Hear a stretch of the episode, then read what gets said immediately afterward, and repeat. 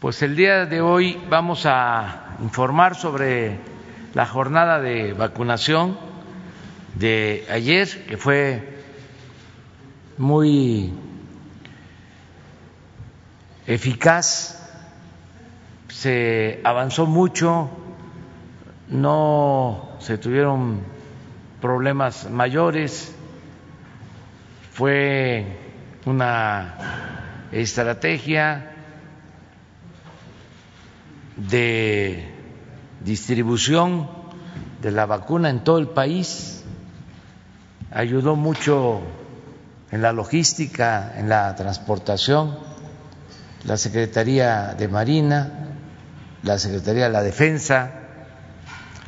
Y ya están las vacunas en los hospitales eh, COVID. Ayer se vacunó a cerca de 100 mil eh, médicos, enfermeras, se venían vacunando en promedio 4.500 personas y ayer fue pues, un día especial. Hoy va a ser lo mismo. Eh, se tiene pensado terminar viernes, sábados, el fin de semana, para este, recibir de nuevo el martes otra cantidad de dosis de la vacuna Pfizer de más de 400 mil eh, vacunas y así les recuerdo que terminando de vacunar a los eh, médicos, enfermeras, trabajadores de hospitales COVID en el país, que son los que están atendiendo a los enfermos y salvando vidas desde hace bastante tiempo, y hay que protegerlos. Terminando, vamos con los adultos mayores y esperemos que esto eh, inicie ya la vacunación de adultos mayores a finales del mes, a principios de eh, febrero, a más tardar. Pero ya vamos a eh, ocuparnos de vacunar a todos los adultos mayores.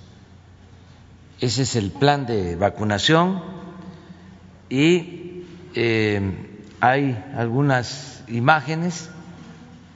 Mande.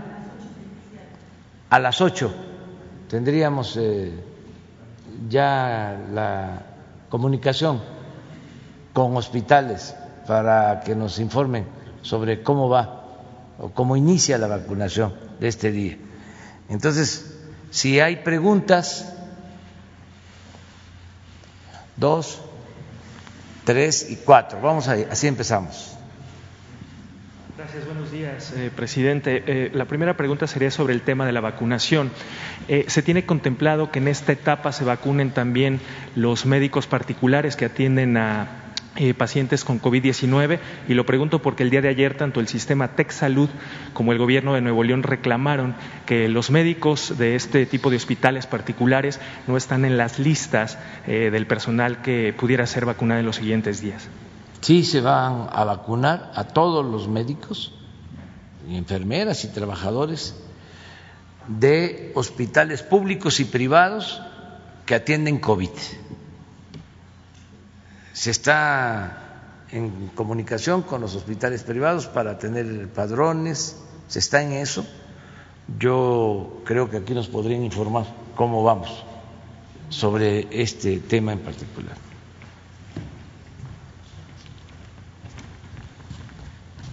Gracias, presidente.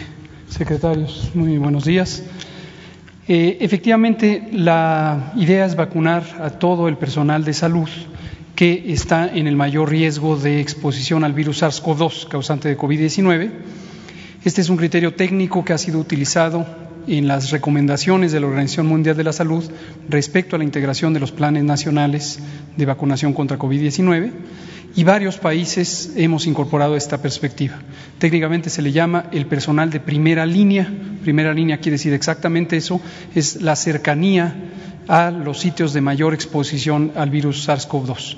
Aquí no se distingue por razones epidemiológicas, eh, privados y públicos, ambos son colegas, son compañeros, compañeras eh, de la acción de salud que tienen un riesgo aumentado de exposición al virus. Recordar que no se trata solamente de médicas y médicos y enfermeras y enfermeros, se trata de 11 categorías laborales y sus análogos en el sector privado que están en las unidades clínicas, las unidades de atención a eh, COVID-19. Y también recordar que no aplica para el personal administrativo de salud, que no está precisamente, no está en las zonas de mayor riesgo. Es decir, por ejemplo, las personas funcionarias públicas, nosotros mismos, mi maestro, el doctor Alcocer y yo, y los directores de las instituciones de seguridad social, y muchos otros que no estamos en el campo clínico, no estamos sujetos a ese nivel del riesgo. Por lo tanto, no tenemos por qué ser vacunados con respecto a ese criterio. Lo seremos en su momento con respecto a nuestra edad y nuestras condiciones de salud, etcétera. ¿Se les vacunaría este mismo mes también? Ahora, aquí una cosa que comentamos ayer, ayer tuvimos eh, una sesión extraordinaria, la primera de 2021, del Consejo Nacional de Salud, que fue convocada por el secretario de Salud, quien preside, este consejo. Pequeño paréntesis, no confundir el Consejo Nacional de Salud con el Consejo de Salubridad General. El primero es un órgano de coordinación del Sistema Nacional de Salud, el segundo es una autoridad sanitaria colegiada. Pero el Consejo Nacional de Salud se reunió ayer en sesión extraordinaria para seguir conversando sobre el plan de vacunación COVID. La primera sesión extraordinaria sobre este tema ocurrió el pasado 9 de diciembre y continuamos eh, actualizando la información a todos los colegas, secretarias y secretarios de salud sobre el operativo de eh, aplicación de la vacuna. Uno de los temas que fue ampliamente comentado fue precisamente esta inquietud. Se quedó completamente claro que también se incluye al sector privado. Y un reto operativo es tener las listas apropiadas de ese personal. En el sector público está representando, de hecho, un reto. En las instituciones nacionales ha sido mucho más fácil tener las listas, las listas nominales del personal, en donde se identifica con claridad quién está en las unidades COVID y quién no está en las unidades COVID, quién está en la acción clínica y quién está fuera de la acción clínica. Ha sido un poco más complejo tener listados semejantes para las 32 secretarías estatales de salud. Recordar que estas dependen de los gobiernos estatales desde 1997 y los distintos listados no son tan claros. Hay múltiples razones, sobre todo administrativas, de este reto. Si nos vamos al sector privado, es aún más complicado porque no existe uno o pocos organismos únicos de representación del sector privado. Eh, de salud. Es un conjunto muy amplio. Desde hace un par de semanas se ha tenido contacto con los presidentes de las más grandes asociaciones de hospitales privados, la Asociación de Hospitales Privados a cargo de eh, Olegario Vázquez Aldir y la, el Consorcio Mexicano de Hospitales Privados a cargo de eh, Javier Potes, quienes han venido aquí en varias ocasiones y hay muy buena comunicación con ellos y les hemos pedido ayuda para que a través de estas asociaciones se integren las listas y estas listas sean apropiadamente validadas. La validación es imprescindible porque lo que se requiere es certidumbre de que la persona que entra en un listado en el orden de prioridad que corresponde a su nivel de, riesgo. Entonces estamos en eso, conforme se vayan integrando las listas, se lograrán vacunar. Nosotros esperamos que el sector privado sea eh, capaz de lograr este nivel de coordinación y de claridad y desde luego el Gobierno está en la mejor disposición e intención de vacunar a nuestros colegas del sector privado. Gracias, doctor. Presidente, y si me, permite una segunda pregunta, eh, uno de los temas que sigue presente a pesar de la pandemia es la inseguridad, particularmente en el estado de Guanajuato, donde hemos visto pues algunos eh, eventos de violencia recientemente con el asesinato de un diputado, la masacre de una familia en, los últimos días. Eh, eh, ¿Está fallando la estrategia en el estado de Guanajuato para contener la violencia y si hay posibilidad de reforzar o de replantear el operativo que se tiene en esta entidad? Sí, estamos este, atendiendo la situación especial de Guanajuato en materia de seguridad, porque sigue habiendo violencia, homicidios, confrontación entre grupos y también eh, asesinatos de dirigentes. Acaba de fallecer y lo lamentamos un legislador en Guanajuato fue asesinado en Juventino Rosas.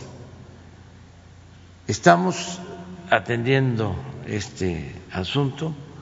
Consideramos de que hay en Guanajuato una profunda descomposición social que se fue eh, gestando durante años. Se abandonó eh, la atención a la gente, del bienestar del pueblo y eh, se permitió la creación y desarrollo de grupos dedicados a la delincuencia. Esto es un asunto muy aleccionador de cómo un modelo económico sin eh, visión social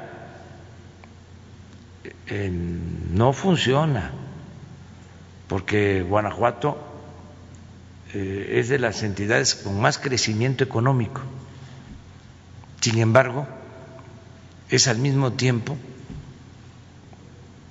la entidad o, está dentro de las entidades con más violencia.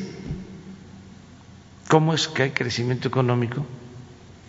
Que este, hay desarrollo industrial,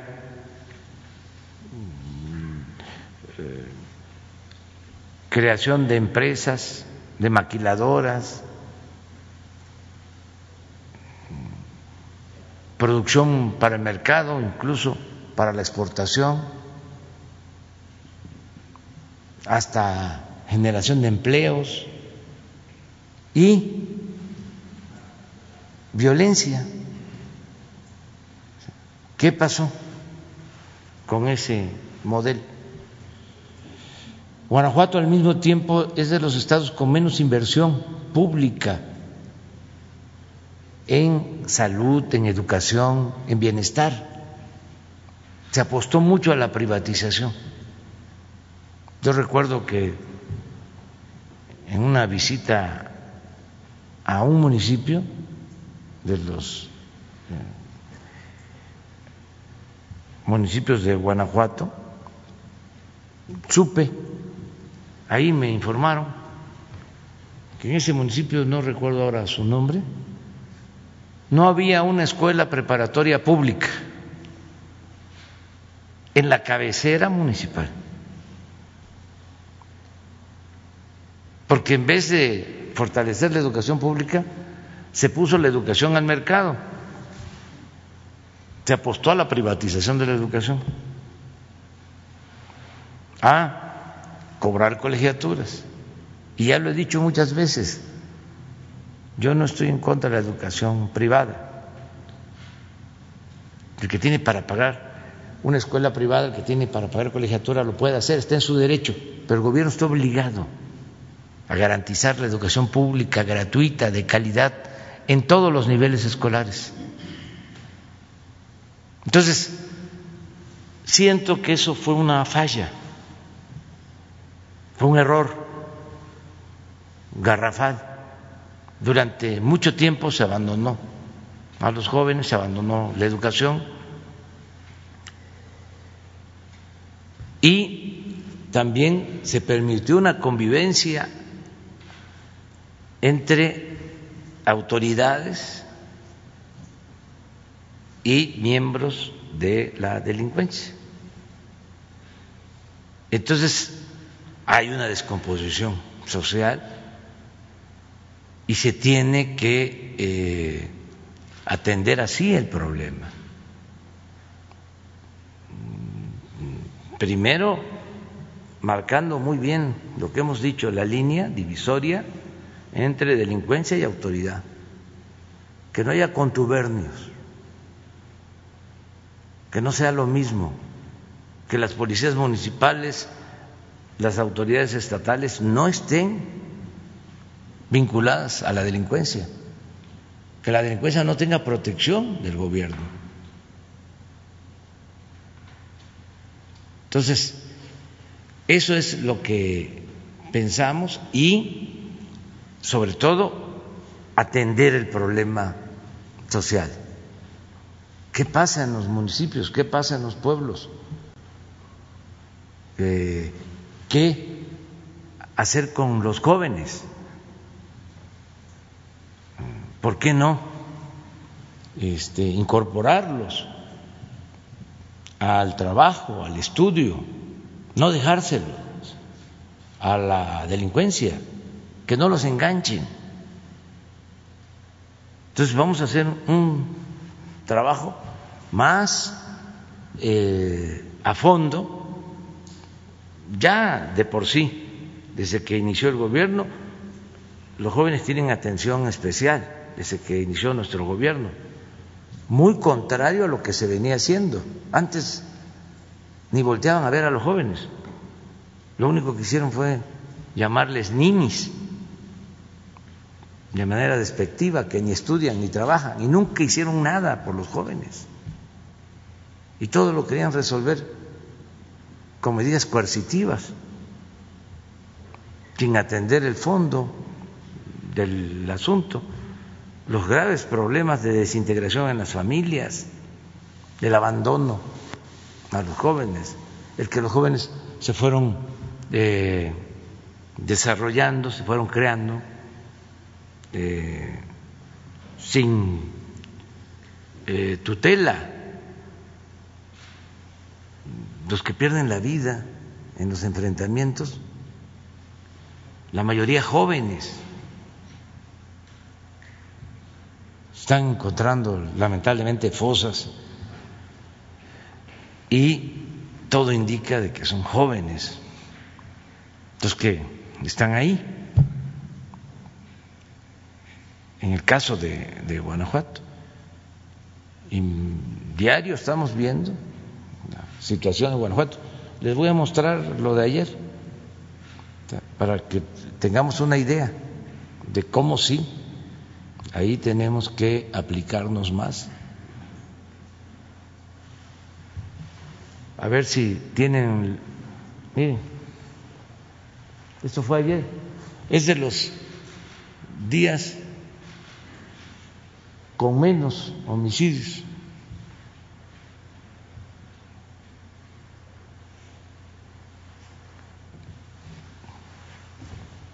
Pero de todos, de los 68.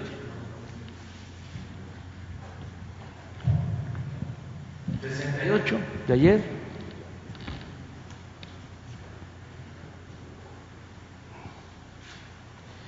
en 18 estados hubo cuando menos un homicidio, en 18, en 14 no hubo homicidios, 14 estados de la República. Ayer, este es el reporte de hoy, esto es lo que vemos todos los días, no solo en el caso de homicidios, sino también otros delitos y eh, asuntos delicados en mañana en la reunión de seguridad. Pero miren, de los 68, 13 en Guanajuato, 19%. Entonces sí tenemos que seguir eh, atendiendo. Hay eh, presencia de la Guardia Nacional, hay presencia de el ejército, pero eh, necesitamos trabajar más abajo. Necesitamos eh, atender más el problema de la descomposición social. Esa es la eh, definición y este evitar la mezcolanza, eh, contubernio de delincuencia con autoridades. Eh, esto es policías municipales, presidencias municipales o ayuntamientos, autoridades judiciales, que se termine. Entonces, en eso estamos Gracias, presidente. Y si me permite un tercer tema, eh, preguntarle sobre el estatus de esta propuesta que hará el Gobierno para absorber los organismos autónomos, si ya se decidió cuáles serían absorbidos por eh, la estructura del Gobierno federal y qué opinión le merece que el día de ayer una organización de derechos humanos decía que eh, bueno, no es, no es correcto y calificó de aberrante que pudiera absorber el gobierno federal el INAI. Bueno, estos organismos pues eh, tienen que defender a estas otras este, estructuras como son ellos.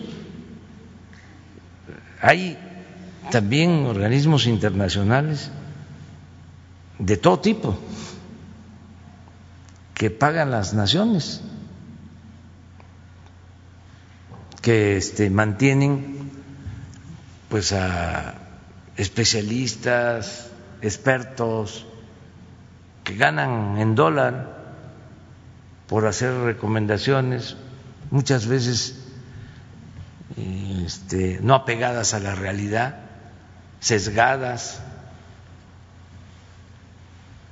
Pues entonces tienen que defender también a los organismos pues equivalentes en los estados nacionales, en los países, pero respetando sus opiniones, sus puntos de vista, nosotros tenemos que ajustar nuestras estructuras administrativas a la nueva realidad. No le puede costar tanto al pueblo mantener al gobierno. Era un gobierno mantenido y bueno para nada. Todo el presupuesto se lo tragaba el mismo gobierno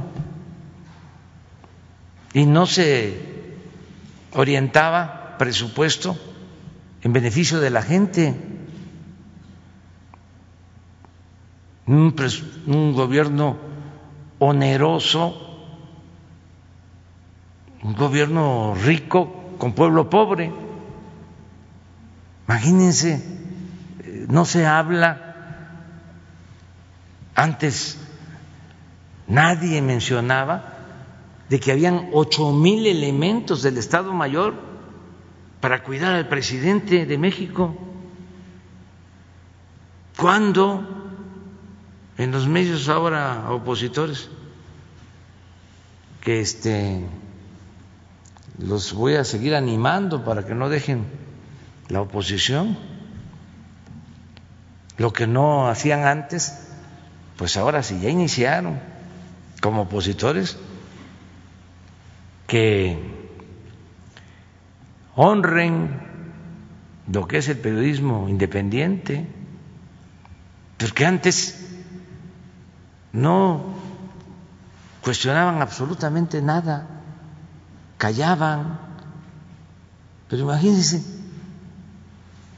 el Estado Mayor con ocho mil elementos para cuidar al presidente.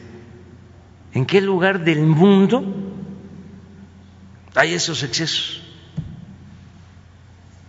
Ahí tenemos todavía lo de el avión presidencial, que no lo hemos podido vender, porque fue mandado a hacer como si se tratara de monarcas, de faraones. Un avión de gran lujo si no lo vendemos,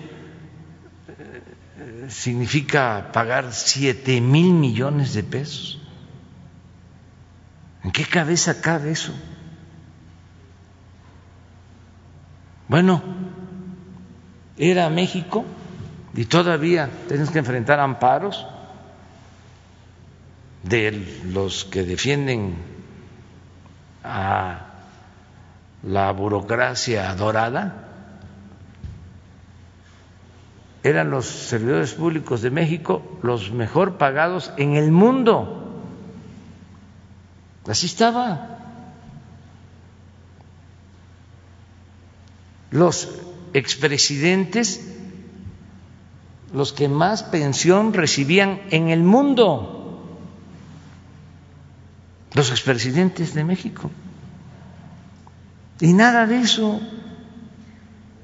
se cuestionaba. Y eso ya no existe. Y pues eso nos ha permitido ahorrar mucho.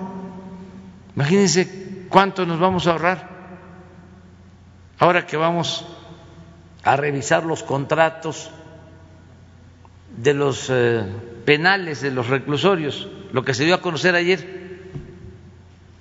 ese gran abuso de pagar por 12 mil reclusos que están en ocho eh, penales, 16 mil millones de pesos al año, 16 mil millones de pesos al año, un costo por recluso sin incluir vigilancia sin incluir lo que paga del Estado por la custodia, de 3.500 pesos diarios por recluso. Al mes como 100 mil pesos, lo que está ganando el presidente. 16 mil millones de pesos al año. Y los contratos entregados a puro influyente y hasta dueños de medios de información y a políticos o familiares de políticos. Uno de estos este, que recibieron contratos, los cuñados de Carlos Salinas de Gortari. Se servían con la cuchara grande. Por eso no hay investigación, si apenas si salió la nota en la página 23 de los periódicos. Ayer este quinto grado, sexto grado, cuarto grado, tercer grado, todo salud en Televisa. A ver si salió los cuñados de Salina en el Reforma, en la primera plana. Porque no me digan que no es nota. Entonces, por eso, pues ellos defienden a estos organismos autónomos. ¿Qué les eh, comento? Vamos a seguir con el debate este, no le hace que se enojen y nos cuestionen y hasta nos insulten, pero vamos a ahorrar porque necesitamos apoyar a la gente, a la gente pobre, a la gente necesitada. Ahora con la pandemia, si ahorramos, pues vamos a tener para darle créditos o para aumentar el número de créditos a pequeños empresarios del sector formal, del sector informal, ayudar a comerciantes, a restauranteros, pero hay que acabar con la corrupción, porque estos mismos medios son los que este, promueven, ¿no? De que hay que este, ayudar.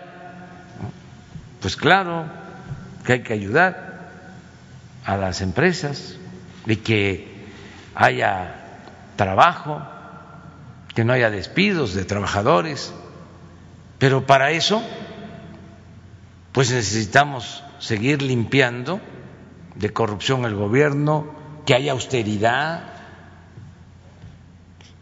tenemos más de 200 organismos autónomos con un eh, presupuesto destinado a estos organismos de cerca de 500 mil millones de pesos al año.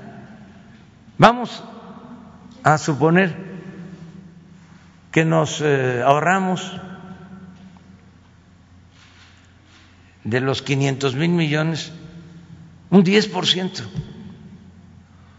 son 50 mil millones. Ya se decidió, perdón, A ver si está ahí. ¿Está lo del reclusorio? No, no alcanzo a ver.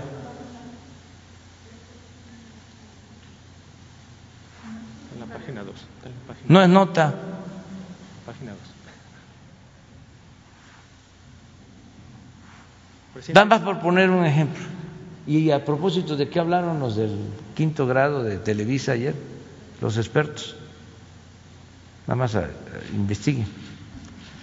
¿No será que se la dedicaron a, al doctor Hugo López Gatel? Porque ese es este cliente Solo para de Televisa. De estos 200 organismos que menciona que existen, ¿ya se decidió cuántos en la propuesta serían, eh, si, lo si, el Congreso lo determina de esa manera, absorbidos por el Gobierno federal? Sí, eh, vamos primero a hacer la revisión de los que no necesitan reforma legal, que fueron creados por el Ejecutivo. Por ejemplo, eh, lo que hemos hablado, ¿no? De, existe un organismo en gobernación para defender a niños, niñas, adolescentes, pero al mismo tiempo está el DIF. Entonces, ¿por qué ese organismo no este, pasa a formar parte del DIF? También aclarando, en ningún caso se va a despedir a trabajadores. Les ponía el ejemplo de que ya no va a haber oficina de coordinación de presidencia, donde estaba Alfonso Romo, que nos ayudó mucho, que siempre voy a reconocer su gran apoyo como enlace con el sector empresarial. Pero ya no está él, ya desaparece esa oficina, pero en esa oficina eh, hay trabajadores que vienen desde que en esa oficina estaba de jefe Córdoba Montoya, desde los tiempos de Salinas.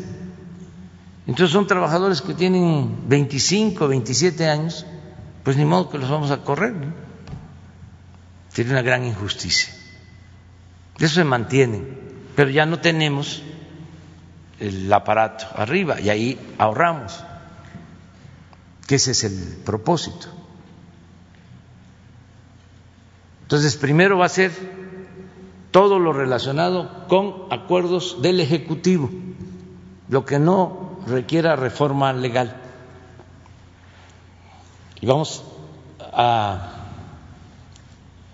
revisar cuántos organismos hay así, qué significan duplicidades, gastos innecesarios, superfluos, para centrarnos en lo fundamental, en lo básico. Eh, y luego ya vemos organismos autónomos creados por ley. ¿Cuántos hay? ¿Y cuántos nos cuesta? Y si podemos eh, trasladar las funciones de esos organismos a las dependencias existentes. Por ejemplo, el IFETEL si es posible que regrese a comunicaciones como estaba anteriormente. Entonces, a ver, ¿por qué no regresa a la Secretaría de Comunicaciones? Y nos ahorramos muchísimo. Hay otro organismo para combatir la falta de competencia o para evitar el monopolio, no sé cómo se llama. ¿Pero cuál es la sigla? COFESE. COFESE. Esa, ahora que enviamos la iniciativa para que bajaran las comisiones que les cobran a los trabajadores las AFORES, esta COFEFE, COFESE, fue al Congreso a oponerse que se bajaran las comisiones para que los trabajadores este, reciban más de pensión, eh, planteando de que no tenía por qué establecerse un mínimo en el cobro de comisiones, cuando desde que se creó el mecanismo de las AFORES para administrar las pensiones de los trabajadores, han cobrado las AFORES lo que han querido, por encima de lo que cobran en otros países del mundo. Han hecho su agosto porque ellos, los que tienen las AFORES, manejaban el gobierno. Ellos tenían tomados el gobierno, como sucedía en otros casos. Entonces el colmo es que haya un organismo este, que defienda a las afores en contra de los trabajadores, que le cuesta al pueblo, que se paga con presupuesto público, que es dinero del pueblo. Entonces, a ver, ¿qué esa dependencia no podría estar en economía, en la Secretaría de Economía? La de la transparencia, que este, la crearon y ha sido eh, la gran tapadera, porque es para transparentar lo que sucede en el gobierno, pero esa institución ha declarado en casos este, importantes que no puede entregar información porque está reservada. ¿Qué tipo de información? Cuando Fox condona impuestos a todos los que salieron beneficiados, empresarios, banqueros, la lista reservada a 10 años. ¿Quién decide?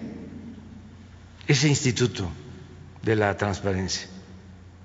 Cuando Odebrecht, que entregan ese contrato leonino, que es un escándalo mundial de corrupción, declara también reservada la información el Instituto de la Transparencia. Bueno, la pregunta es de nuevo, ¿qué no podría ese instituto que cuesta alrededor de mil millones de pesos mantenerlo porque todos tienen consejeros, todos estos institutos. ¿Cuánto ganan? 200, 300 mil pesos mensuales, dos, tres veces más que lo que gana el presidente. La Constitución establece, ningún funcionario puede ganar más que lo que obtiene el presidente de la República. Se ampararon y este, les dieron amparo en una interpretación, desde mi punto de vista, retorcida de la ley, sesgada. Entonces, ¿qué no se puede que sea la función pública que ya existe? ¿O dejamos la transparencia y quitamos la función pública? ¿Por qué vamos a tener dos? Pero no solo son dos. La Fiscalía General de la República tiene también la Fiscalía Anticorrupción y el Poder Legislativo tiene la Auditoría Superior de la Federación. Entonces, ¿para qué tantos aparatos? Si podemos ahorrar. Claro, vamos al debate. Si les hablo de los organismos que crearon con la llamada reforma energética, es increíble, como ocho o diez organismos. Entonces, ¿para qué está Pemex? ¿Para qué está el Consejo de Pemex? Si hay además tres organismos independientes que tienen que ver con Pemex, que fueron creados con la reforma energética, en donde ganan muy bien todos los consejeros. La Comisión Federal de Electricidad tiene su consejo, pero aparte hay como tres o cuatro organismos también. Bueno, dejamos los organismos y quitamos la Secretaría de Energía. ¿Para qué es entonces la Secretaría de Energía?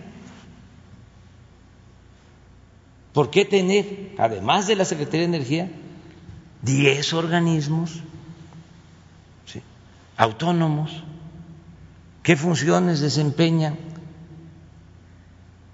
y son unas arañas sus estructuras administrativas, sus este eh, sí aparatos, sus organigramas, todo eso va a debate y aquí se va a presentar.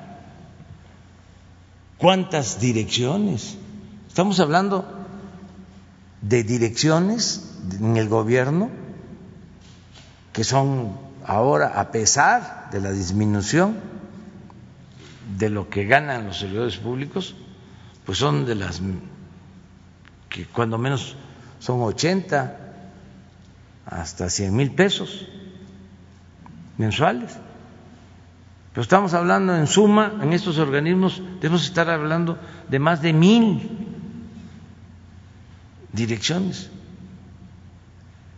Y eso que ya quitamos todas las direcciones adjuntas que creó Calderón cuando llegaron. Aparte de las direcciones generales, crearon direcciones adjuntas, pero cientos. Entonces, ese es el propósito. Eh, yo entiendo, pues, que estén inconformes, porque además, ¿por qué crearon todos estos organismos supuestamente autónomos? Pues para tener ahí a sus representantes. Les ponía yo el caso del Instituto de la Competencia para garantizar la competencia y evitar los monopolios, cómo defiende a las AFORES. Y así fueron creando los organismos para protegerse. En el caso de los organismos eh, del sector energético es para mantener la privatización, para garantizar los intereses de las empresas que venden energía eléctrica a la Comisión Federal de Electricidad, a las empresas extranjeras. Estas empresas como Repsol, Iberdrola, fíjense ese caso de Iberdrola, me entrevisté con el gerente de Iberdrola, que les dije, vamos a revisar los contratos. No, pero es legal, sí, podrá ser legal, pero es inmoral lo que hicieron. ¿Cómo van a contratar como funcionario de la empresa, como directivo de la empresa, a la que estaba de secretaria de energía? ¿Y cómo van a contratar? Le dije al señor, de consejero al expresidente Calderón, como cuando termina Ernesto Cedillo y se lo llevan de consejero a una de las empresas ferrocarrileras extranjeras que se quedó con los ferrocarriles nacionales. Cedillo privatiza los ferrocarriles, termina y se va a trabajar a una de las empresas que recibió los ferrocarriles nacionales, a las que él les benefició entregándoles los ferrocarriles de México. Es una gran inmoralidad. Entonces, es poner orden. Eso es la transformación. Y informar a la a la gente, porque es este, importante. Ya podemos con la vacunación. Estamos ya en la tercera fase de la vacuna este, contra la corrupción. La vacuna la vamos a tener pronto ya porque este, está resultando exitosa. Eh, es para combatir la peste de la corrupción, que ya lo dije, es peor que el COVID, la peste de la corrupción, es peor que la malaria.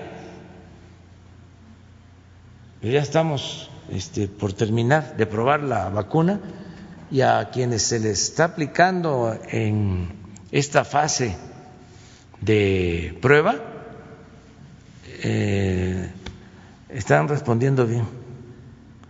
No ha habido este, reacciones mayores. Algunos nada más que este, protestan y tienen alguna alergia, pero hasta eso, este, salpullido nada más. No pasa más. Eso era lo que me preguntabas. Ah. ah ya estamos trabajando, se formaron unos equipos. Ya les eh, comentaba, vamos a empezar primero con los este, que dependen del Ejecutivo y luego vemos ya el análisis, la revisión de los que requieren modificaciones de ley. Y hay algunos que tienen que ver con el Tratado de Libre Comercio. O sea, todo eso se tiene que cuidar. ¿Permanecerían tienen que ver con el Tratado de Libre Comercio? Depende de la interpretación, porque en el caso del sector energético nosotros cuidamos en el tratado de que las decisiones de México sean soberanas en materia de energía.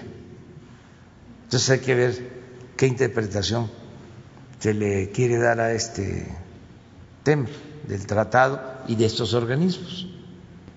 Pero estamos en eso y aquí lo vamos a ventilar y es un buen tema de análisis, de reflexión. Bueno, ahora sí vamos. Es Baja California, Hospital General de Tijuana. A ver, por favor. Muchas gracias, señor presidente. Sí, vamos a tener un recorrido por seis hospitales, estos distribuidos en el país, de las 32 que ayer se sumaron a esta gran acción logística importante, histórica. Y vamos a empezar por el Hospital General de Tijuana en Baja California, donde en la informativo nos estará la brigada de vacunación que ustedes conocen, que en cada unidad hospitalaria, en este caso COVID, desde luego, que están atendiendo a pacientes con esta enfermedad. El coordinador estatal es el maestro Javier de Jesús Cabral Soto y desde luego eh, eh, en este lugar vamos a escuchar lo que el señor presidente eh, tiene de interés en abriendo el micrófono para ello. ¿Sí? Buenos días. Aquí desde Presidencia saludándolos.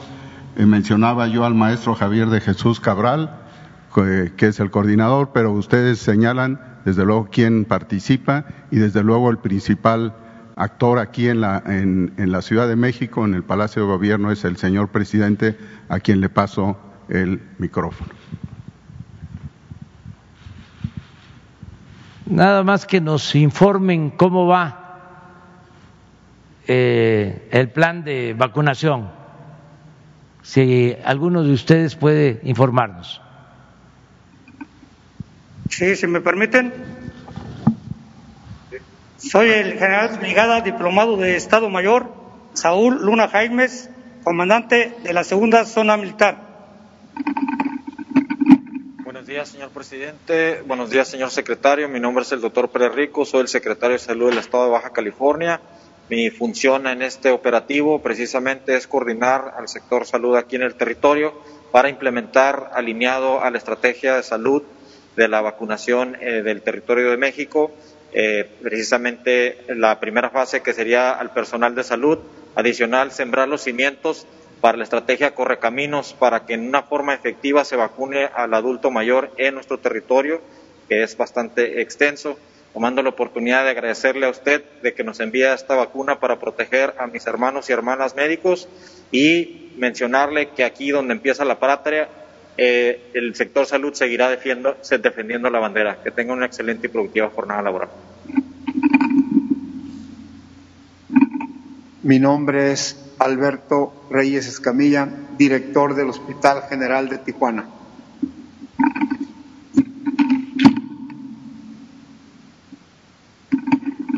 Se encuentran aquí con nosotros de la Brigada de Correcaminos designada en nosocomio el doctor Roberto Zanavia Orgel y la enfermera Guadalupe Evangelista Torres, quienes aplicarán la primera vacuna del día en este hospital. Asimismo, se encuentra la enfermera Carla Daniela Campos Pérez, quien labora en este hospital en la extensión de urgencias de adultos, quien será la primera persona en recibir la vacuna en esta fecha. Si me permiten, le cedo el micrófono a la enfermera Carla para que nos exprese su sentir como personal de salud y estando en la primera línea de atención a pacientes COVID, es un privilegio ser vacunada, ya que me dará muchísima más seguridad y tranquilidad al realizar los cuidados de enfermería y poder regresar en paz a casa. El siguiente paso es iniciar con la, esa primera vacuna. El esfuerzo del gobierno federal para la aplicación de la vacuna al personal que labora en la primera línea de atención a casos COVID se refleja en este estado con el establecimiento de 14 hospitales como centros de vacunación, de los cuales cuatro se encuentran en Tijuana, cuatro en Ensenada, cuatro en Mexicali, uno en Tecate y uno en San Quintín. A la fecha se encuentran integradas 19 brigadas correcaminos adscritas a los diferentes centros de vacunación conformándose de la siguiente manera. Dos representantes servidores de la nación, un representante de Sembrando Vidas o promotor de bienestar, un representante de la educación, cuatro representantes de la Secretaría de la Defensa Nacional, Secretaría de Marina o bien de la Guardia Nacional, un enfermero, un doctor, dos voluntarios, haciendo un total de 12 integrantes. El día 12 de enero de este año se recibieron en esta entidad un total de 1.950 frascos de vacunas, equivalentes a 9.750 dosis. La vacuna se aplica diariamente de las 8 a las 20 horas en cada uno de los centros de vacunación. El procedimiento para la aplicación de la vacuna es a través del establecimiento de cinco módulos que son ingreso y confirmación de turno, filtro sanitario y triaje respiratorio, mesa de registro, mesa de vacunación y finalmente observación. Hasta la fecha se han aplicado en el Estado un total de 3.634 dosis, que representa el 35.6% de avance, quedando pendiente por aplicar 6.116 dosis. En este hospital se han aplicado un total de 505 dosis, quedando pendientes por aplicar 860 dosis. Este importante esfuerzo del Gobierno federal fue recibido en el estado de Baja California con mucho entusiasmo y fe, teniendo confianza que en próximas fechas se seguirán recibiendo las vacunas necesarias para la atención de esta pandemia que afecta, al igual que al resto del país, a la población de esta entidad federativa. Continuamos pendientes a sus órdenes, señor presidente. Muchas gracias a todos los eh, responsables de coordinar esta campaña de vacunación en Baja California. Muchas gracias a todo el personal de salud de Baja California, en particular, en especial, a los que están atendiendo a enfermos COVID. Muchas gracias a los miembros del Hospital General de Tijuana, de Baja California. Muchas gracias a todas, a todos. Vamos a seguir con esta campaña y eh, a continuar vacunando para terminar eh, de aplicar las vacunas a todos los trabajadores de salud de hospitales COVID y prepararnos porque vamos a iniciar ya en Baja California y en todo México la vacunación de los adultos mayores. Este es eh, el otro grupo de población preferente, los adultos mayores, porque los médicos, ya lo hemos repetido en otras ocasiones, todo tiene su razón de ser. Los especialistas nos han asegurado que si vacunamos a todos los adultos mayores de 60 años del país, podemos bajar la mortalidad por COVID hasta en un 80%. Y eso nos importa mucho, que no haya pérdidas de vidas humanas que no haya más fallecimientos. Por eso, muchas gracias a todos los que están participando en estas brigadas y, repito, nuestro agradecimiento eh, permanente a los héroes, a las heroínas, a todos los trabajadores que están salvando vidas en los hospitales COVID. Muchas gracias. Vamos a pasar, les invitamos a, si pueden verlo, vamos ahora a Ocosocuautla, Chiapas. Ocosocuautla, que se conoce mejor como Coita. Buenos días, señor presidente soy el alcalde de brigada, diplomado de Estado Mayor, Jorge Antonio Olivera Orozco, comandante de la 31 Zona Militar, Rancho Nuevo, Chiapas. Al igual que en los demás estados de la República, aquí recibimos las 9.750 vacunas.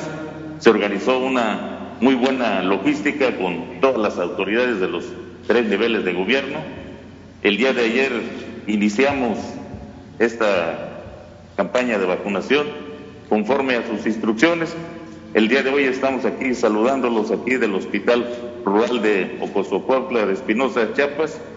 Aquí hemos observado que los brigadistas que se organizaron están muy entusiasmados y pues la estrategia que se ha aplicado de iniciar con los médicos, con las enfermeras, pues son los que están en la primera trinchera, son los que están más expuestos entendemos y sabemos que esta primera experiencia pues le da mucha confianza a la población.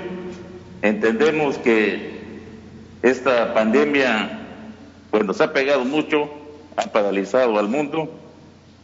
Las Fuerzas Armadas nos sumamos a sus, a sus políticas. El de el día de hoy vamos a tener aquí la, la presencia aquí de los brigadistas. Va a ser aplicada la vacuna aquí a la, a la enfermera Ariana Nayeli Girón.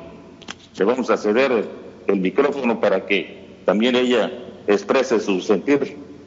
Ella trabaja aquí en el hospital, en el área COVID, es auxiliar de enfermería. ¿Así? Sí, adelante. Buenos días, señor presidente. Le agradecemos mucho que nos haya tomado en cuenta y estoy muy confiada, ¿verdad?, de recibir esta vacuna. Invito a todo el personal de enfermería que se vacune de, y confío mucho en mi compañerita Gris, que está aquí presente. Gracias, señor presidente. Le envío un saludo enorme. Muchas gracias. Vamos a, Sí, este, a este, ya eh, te vacunaron o lo van a hacer todavía. ¿Me va a vacunar todavía? Bueno, lo vemos entonces, ¿no? Este, no con ganas de este de gozar de que te van a poner la aguja, pero para como es, dices tú compa- compañerita, no te va a doler. No, confío en ella. Eso es. ya, señor presidente. Un aplauso para ustedes. Hay que seguir vacunando, hay que seguir vacunando.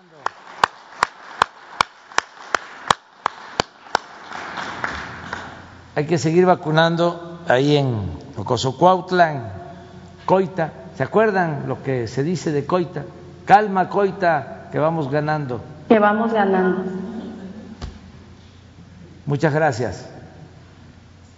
Ahora vamos a Rafael Lucio, eh, de Jalapa, Veracruz. ¿Qué tal? Muy buenos días. Soy el doctor José Díaz Tellis.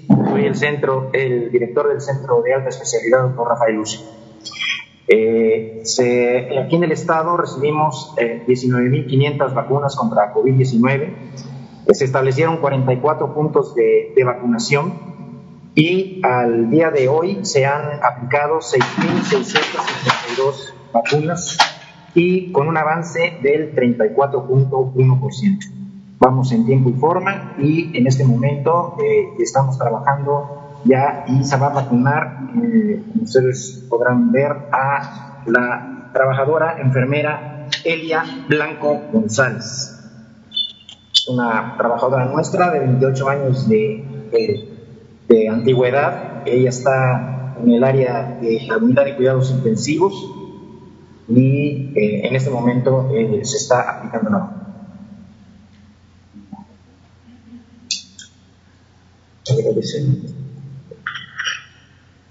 Eh, señor presidente, eh, en el estado de Veracruz las actividades de vacunación se han llevado a cabo de manera coordinada a nivel federal.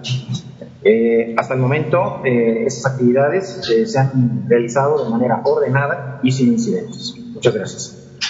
Muchas gracias a todos los que están participando en la campaña de vacunación y nuestro reconocimiento, repito, a todo el personal médico, los que están salvando vidas en los hospitales COVID. Y hay que continuar en el estado de Veracruz eh, vacunando a todo el personal médico y terminando vamos a iniciar ya la vacunación de los adultos mayores de Veracruz y de todo el país. Muchas gracias, eh, doctor, y muchas gracias a todos los integrantes de las brigadas de vacunación.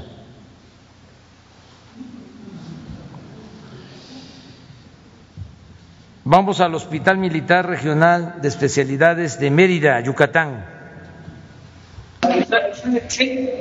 Buenos días, yo soy el doctor Javier Alberto Ortiz Díaz. Nos encontramos en el centro de vacunación instalado en el Hospital Militar Regional de Especialidades en sede de Mérida, Yucatán.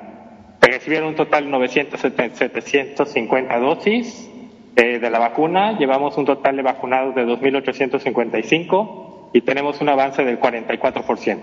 El pendiente por vacunar son 6.912 eh, pacientes.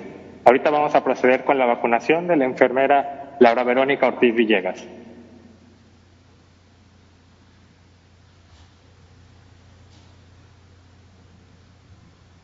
Vamos a aplicar la dosis.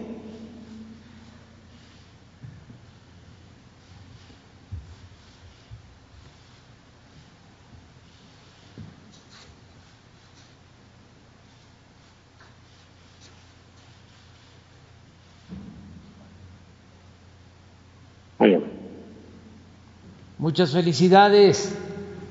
Muchas gracias. Muchas gracias.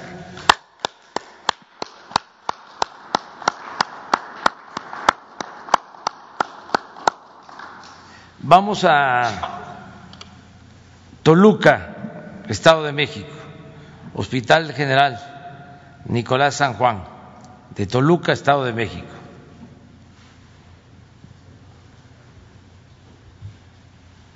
Adelante, ¿qué nos informan sobre la vacunación en Toluca y en el Estado de México?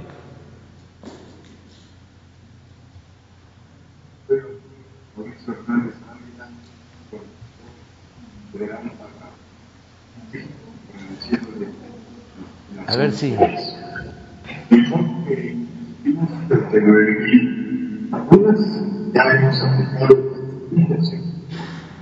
Que corresponde al 39%. Vamos a proceder ahorita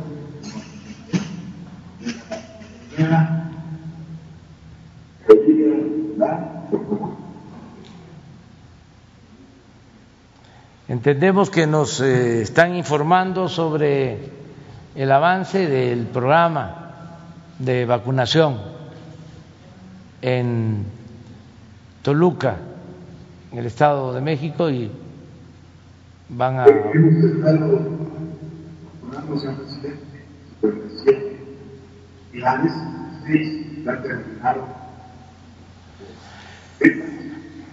Recibimos 7.000 vacunas 15.000 para nuestro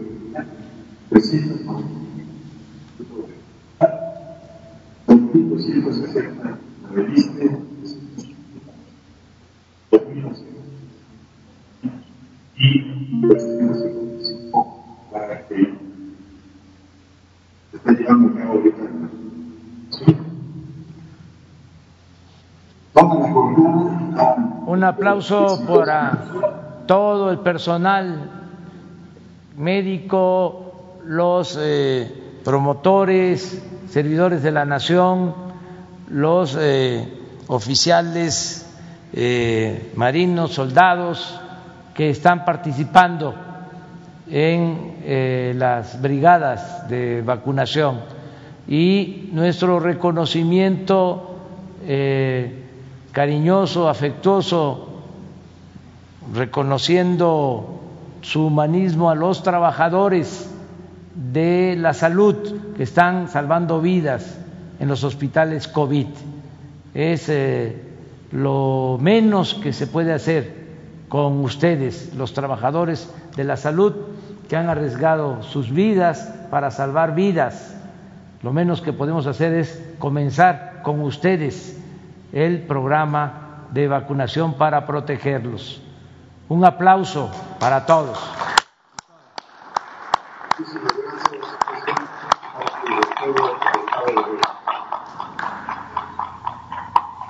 Vamos al Hospital General de la zona número 20 de las Margaritas, Puebla. Buen día, saludos. Soy la doctora María García, representante de BIF del Estado de Puebla. Eh, nos encontramos con el Hospital General de Zona número 20, la Margarita, con nuestra brigada de vacunación. Informarle que al momento tiene el Estado 37 hospitales de hemos recibido 14.625 vacunas, de las cuales se han aplicado 5.843. Es un 40% de avance. Y el día de hoy estamos nosotros con la doctora Pilar Patricia para recibir la primera dosis del día de hoy. Nuestra brigada ya preparada para la aplicación.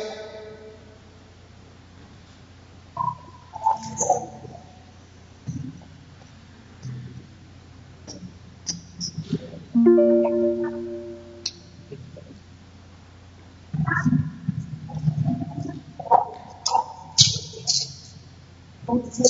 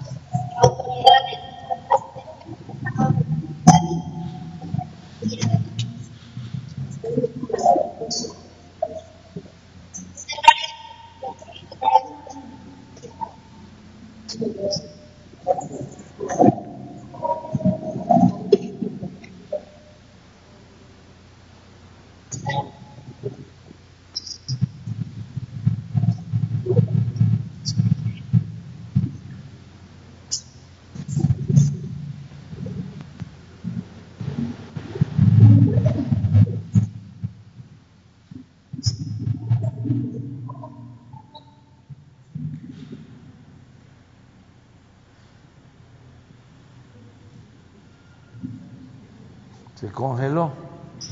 Ahí está ya.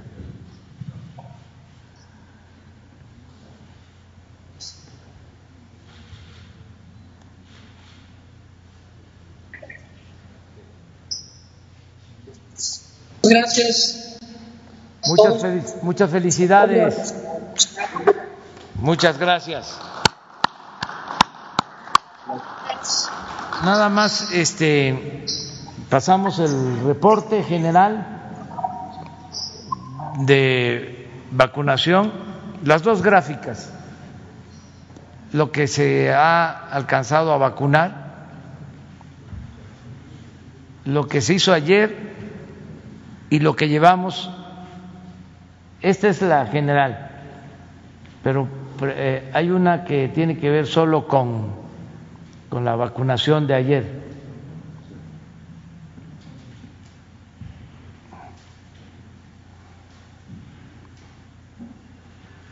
Esta.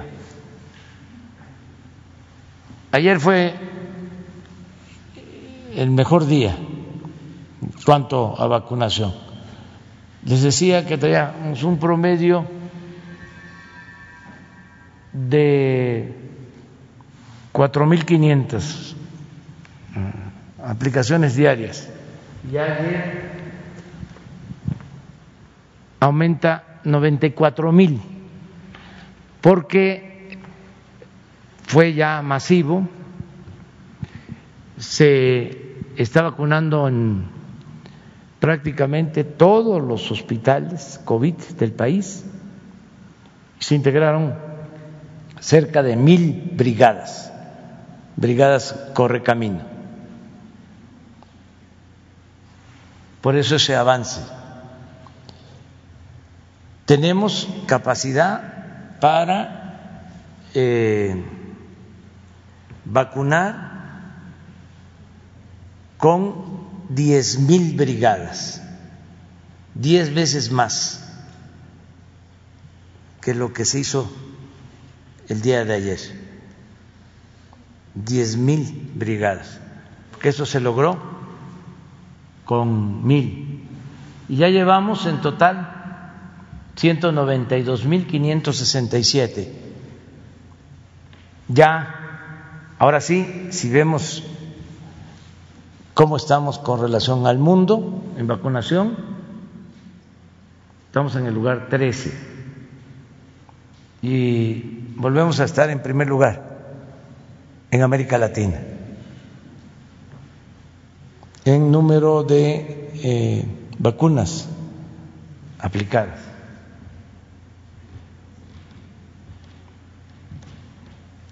Hoy, y esto pues al mismo tiempo es un llamado a todos los integrantes de las brigadas que nos sigamos aplicando igual que como se hizo ayer, hoy avancemos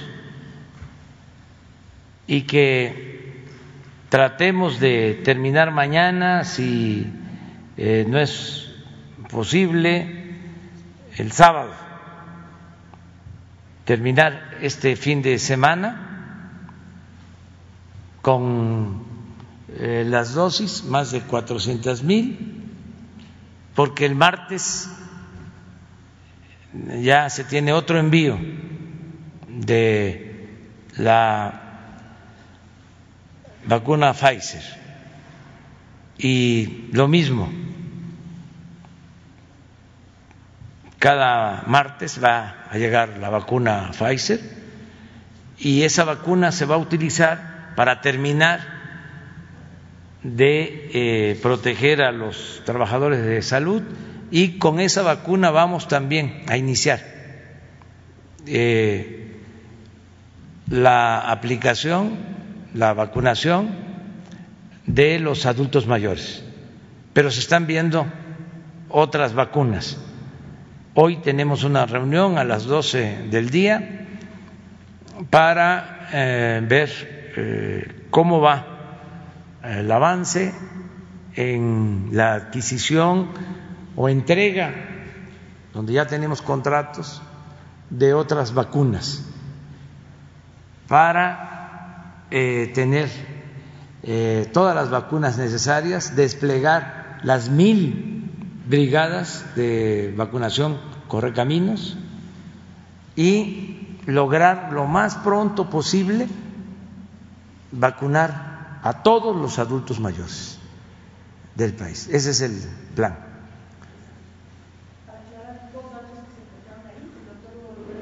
A ver. lo de la tabla de los países. Sí. Solo para que no se vaya a generar ninguna confusión, el informe, la diapositiva que presentó el presidente del, corte de información, eh, ayer eh, informamos en la conferencia de la tarde las 94 mil dosis que fueron aplicadas. Esto es con el corte de las 16 horas, de las 4 de la tarde, y lo presentamos ayer en la conferencia vespertina.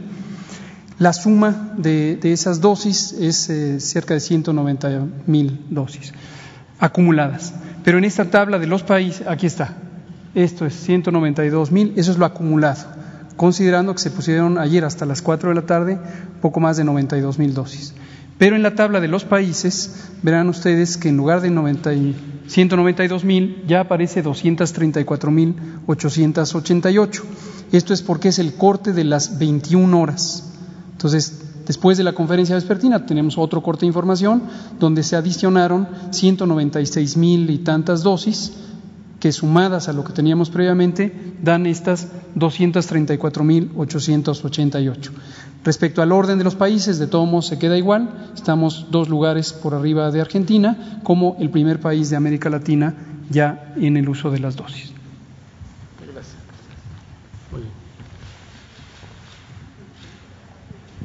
Buen día, presidente. Gracias. Sobre el, tema Ayotzinapa, ayer, bueno, pues fuimos hubo una reunión, pero preguntar cómo va el proceso de la búsqueda de extradición de Tomás Herón, que es una de las inquietudes que se tienen por parte de las madres y padres de los eh, estudiantes normalistas.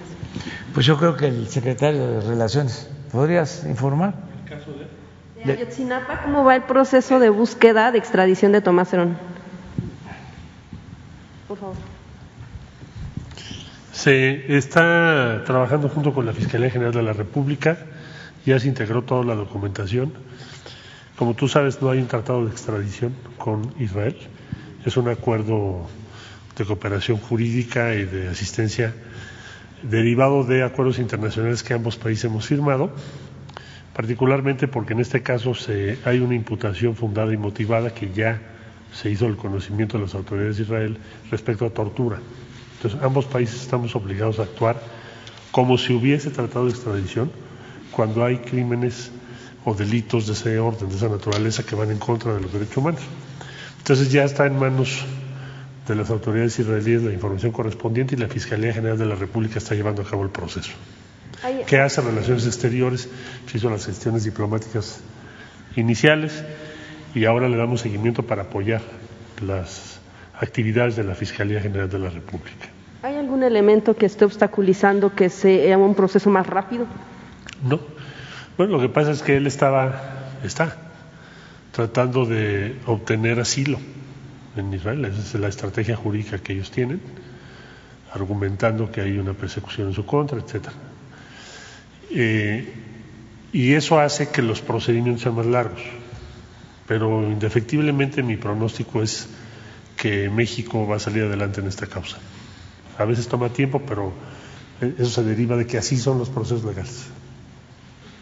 Y bueno, eh, sobre el mismo tema, al general secretario eh, Luis Crescencio Sandoval, eh, ¿qué responde usted ante los señalamientos o el sentir de las madres y los padres que consideran que se está dando la información a cuentagotas o que no se está dando todo lo que se tiene porque bueno pues presumiblemente ellos insisten eh, que pues efectivamente eh, hubo una actividad eh, o una participación activa del ejército en los hechos que sucedieron en Iguala. Preguntarle qué les respondería usted a ellos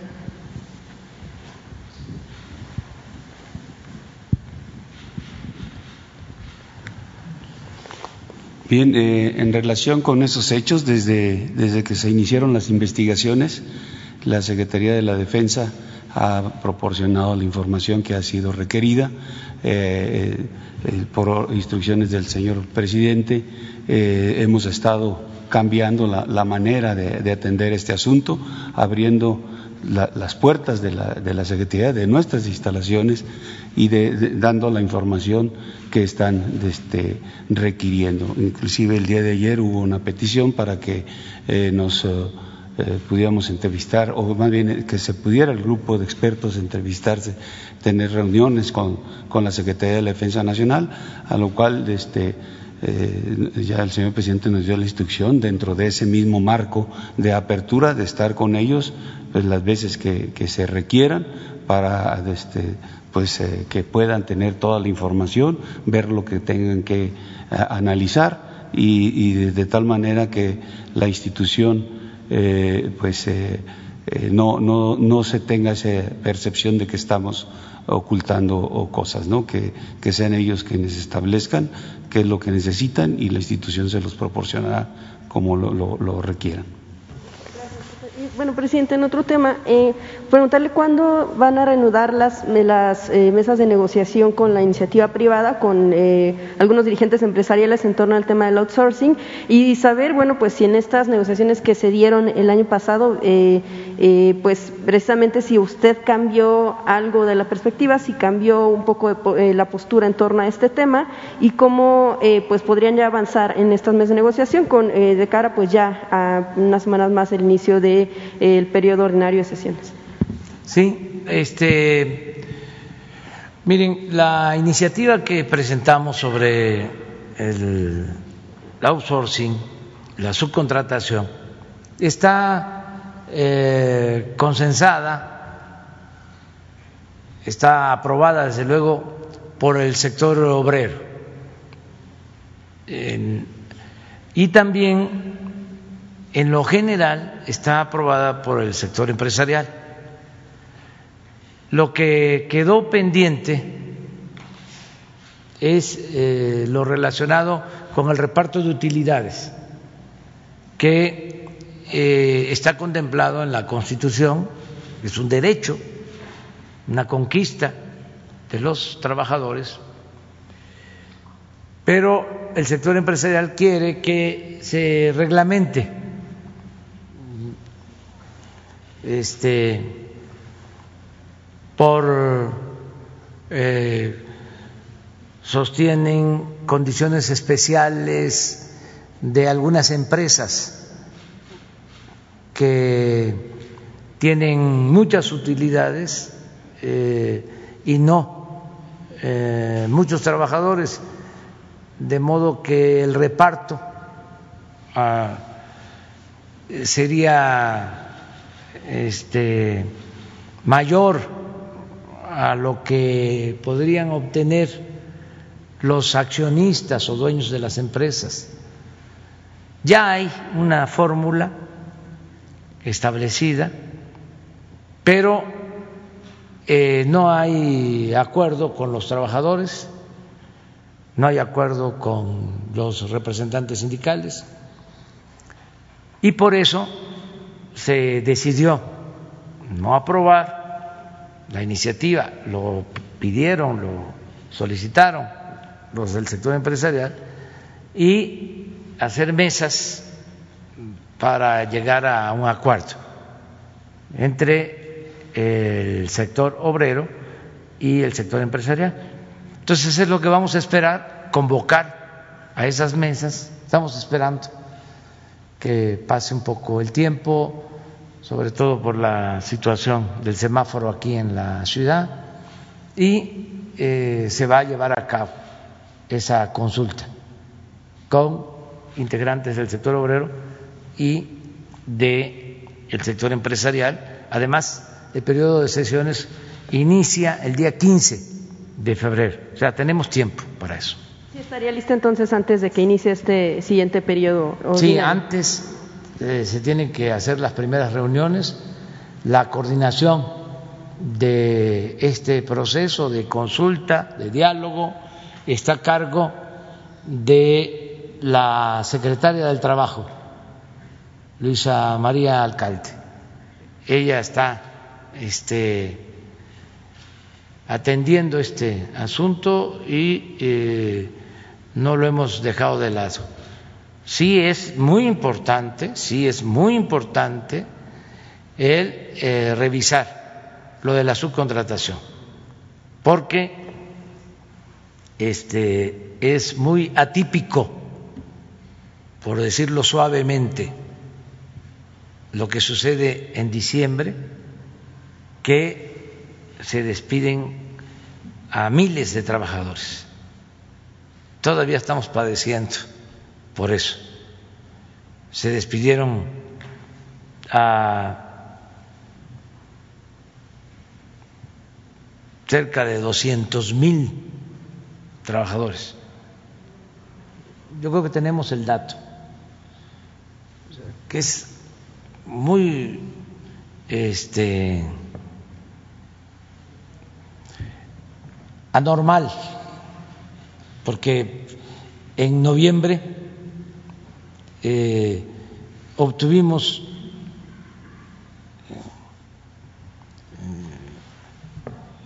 nuevos eh, empleos se lograron nuevos empleos de los trabajadores inscritos al Seguro Social. Antes también, en octubre, empezamos a recuperarnos desde agosto, septiembre, octubre, noviembre. Íbamos eh, recuperando los empleos perdidos a partir de marzo. Y de repente llegamos a diciembre y se caen y todavía hasta estos días de enero, porque no se ha llevado a cabo la recontratación, porque la mecánica es que despiden para no eh, pagar aguinaldos, otras prestaciones y vuelven a recontratar, recontratar este, a partir de enero, pero todavía esto sucede en la segunda quincena de enero. Entonces queremos resolver esto. Y bueno, presidente, en un, en un ya está la Sí, pero debe haber otra para que esté más clara. A ver, de las tablas que nos manda Zoe.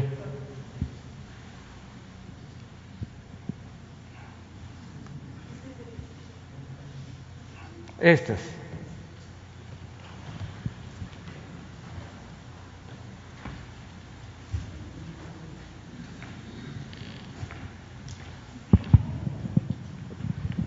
Miren, diciembre, 227 mil empleos perdidos. A ver si tienen el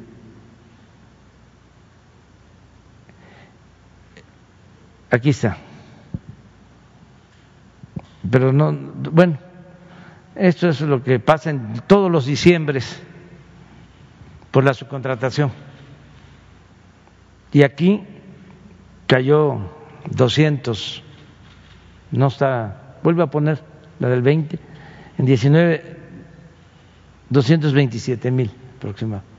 Pues todavía tenemos enero, a ver si tienen la de enero, los primeros días, y sigue cayendo, ya no tanto, pero sí. ¿Tiene listado de qué estados es donde se vio más afectado? Sí, sí, tenemos eso, a detalle, donde este, se presenta más,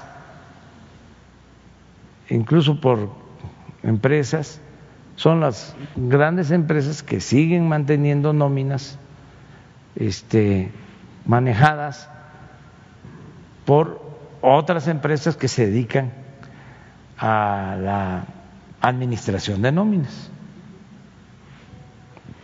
Bien, bueno, en un tercer tema en lo que encuentran en la tabla, eh, eh, ayer la Cámara de Representantes en Estados Unidos avala un segundo impeachment a Donald Trump.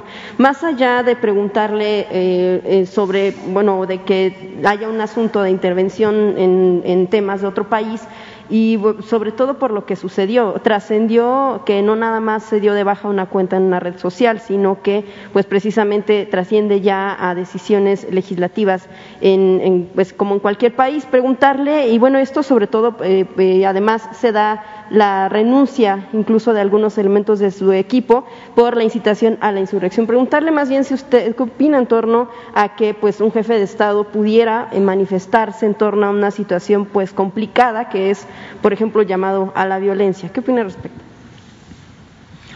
Mire, yo lo que considero es de que no puede haber un organismo particular que decida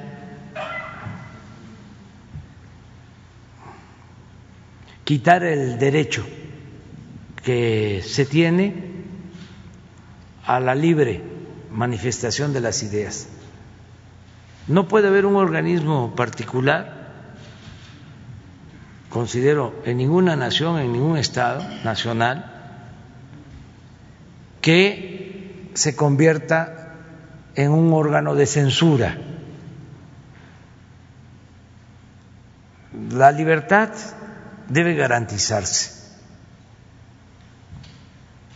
Si existe alguna regulación, esto corresponde a los estados nacionales, no puede quedar en manos de particulares.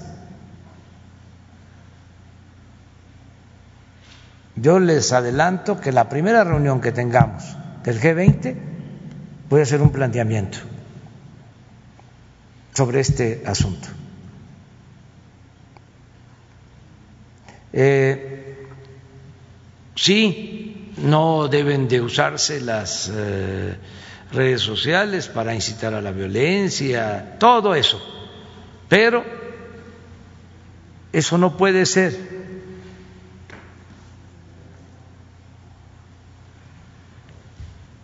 Motivo de suspender la libertad de expresión. No debe ser usado de excusa.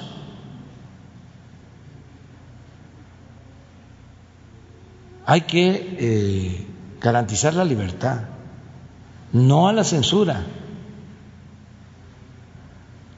Pero justo en la red social que pues tiene alcances sin fronteras, ¿cómo se ve a un jefe de Estado que hace ese tipo de llamados, sobre todo de un país tan importante como es Estados Unidos?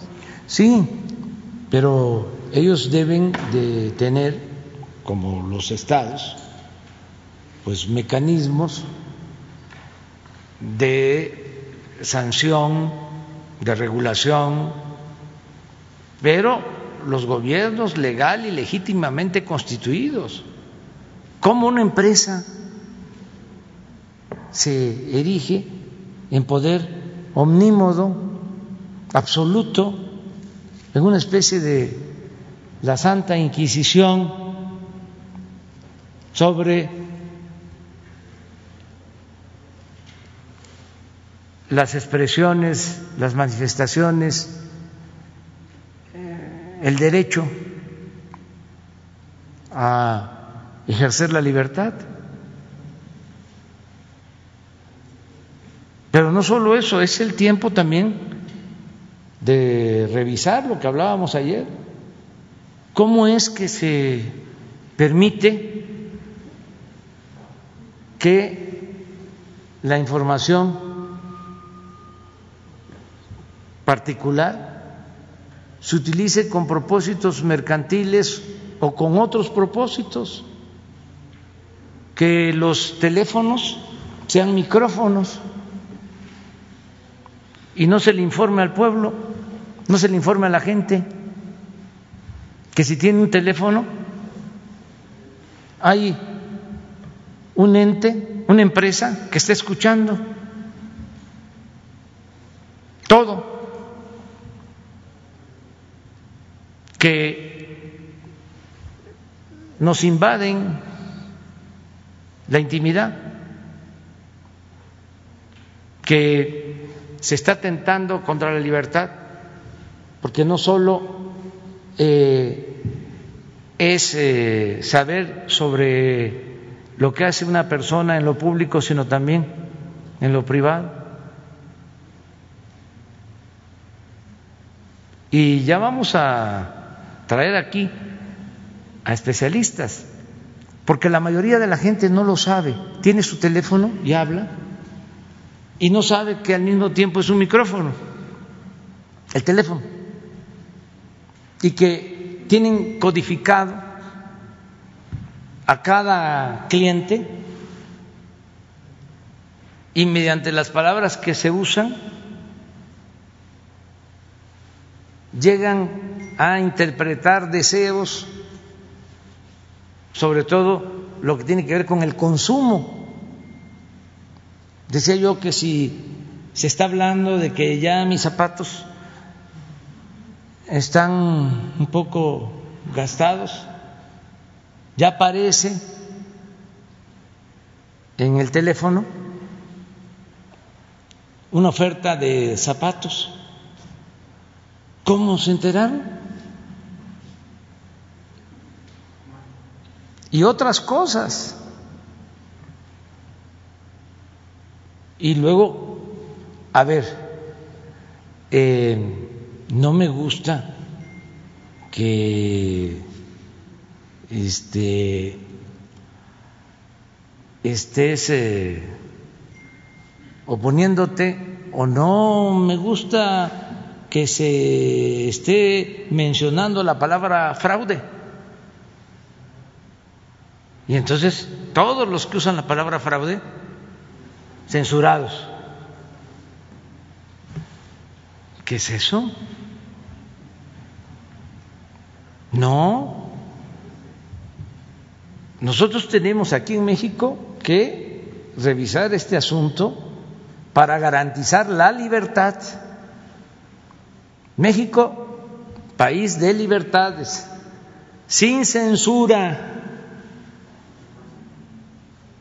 sin censura. A mí me llama la atención que hay hasta periodistas este ya no hablemos de dueños de medios de comunicación porque ellos muchas veces no son periodistas, son empresarios, pues. Pero el que ejerce el periodismo, ¿cómo va a estar a favor de la censura?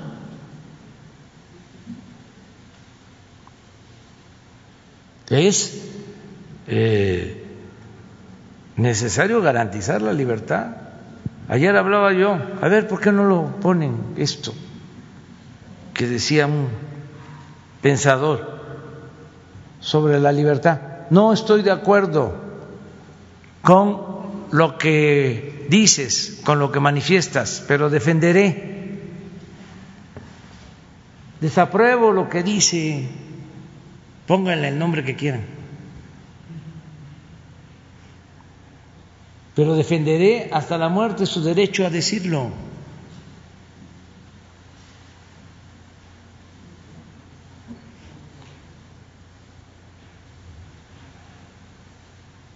Entonces, esto es, por eso hablé también ayer de que los franceses le regalaron a Nueva York la Estatua de la Libertad y ahora la Estatua de la Libertad se está convirtiendo en un símbolo vacío. Decía yo ayer que está, no sé si lo han notado, se está poniendo verde de coraje. ¿Cuál va a ser el planteamiento específico que va a hacer al G20 de lo que mencionaba? Lo voy a revisar. Ya hay otros eh, gobiernos que se han expresado. Eh, lo han hecho la canciller Angela Merkel, expresó pues su preocupación por estas medidas de censura. Lo hizo el gobierno francés. No sé si la Unión Europea también. La Unión Europea también. Sí.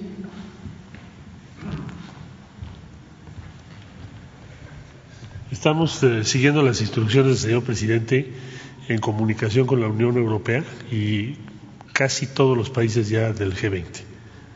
¿Por qué? ¿Qué es lo que aquí ya señaló el señor presidente? El, la decisión de suspender una cuenta y después miles de cuentas lleva a un estado cualitativamente diferente.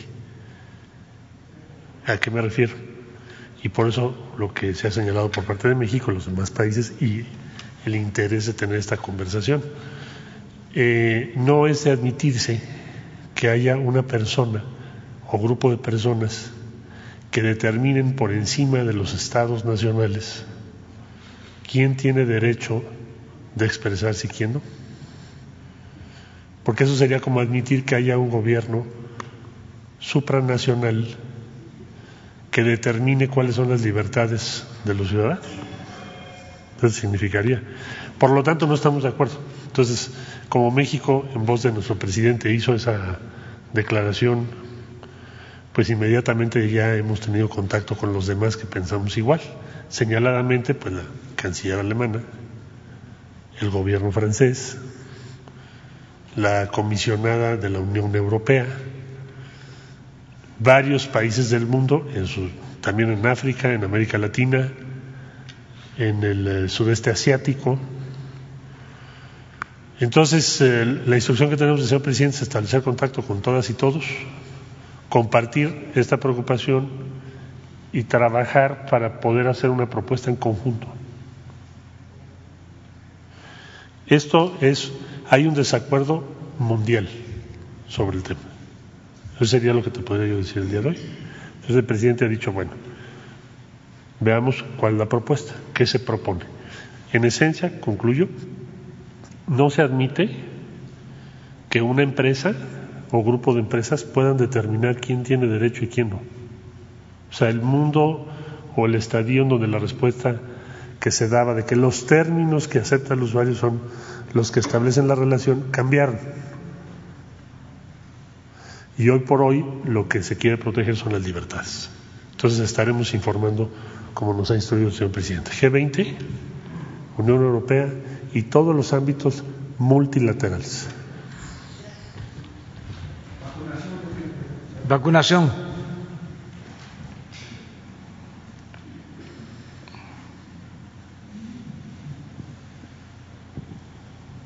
Muchas gracias, presidente Daniel Blancas, de Crónica. Ahora que se está hablando de las brigadas, presidente, tuve la oportunidad de platicar, de charlar con varios servidores de la nación, que usted sabe que conformarán estas 10.000 brigadas para vacunación.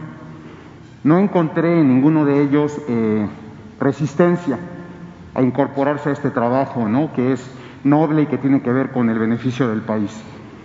Pero sí eh, me expresaron inquietudes que creo que son de fondo y que usted debe conocer. Eh, primero, eh, sus raquíticos salarios. Estamos hablando de la décima parte o en algunos casos la vigésima parte de lo que gana, por ejemplo, Gabriel García Hernández o los superdelegados del bienestar. Su deficiencia contractual.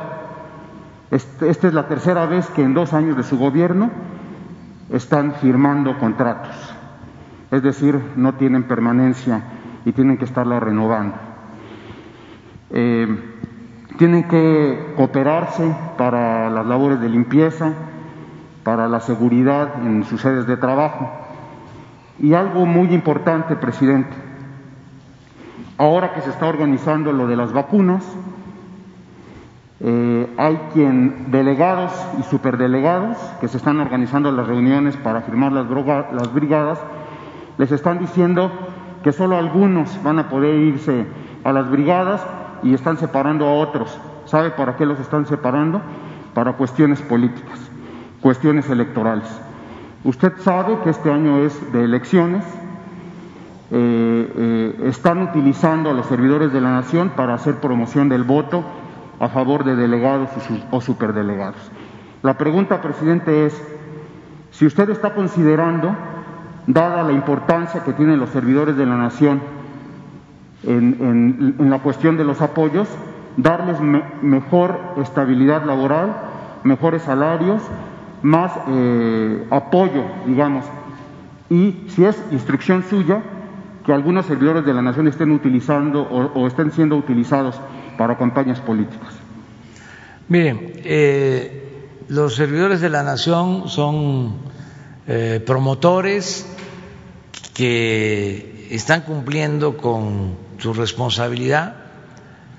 Yo les diría que la mayoría de ellos son mujeres, son hombres con convicción, con principios.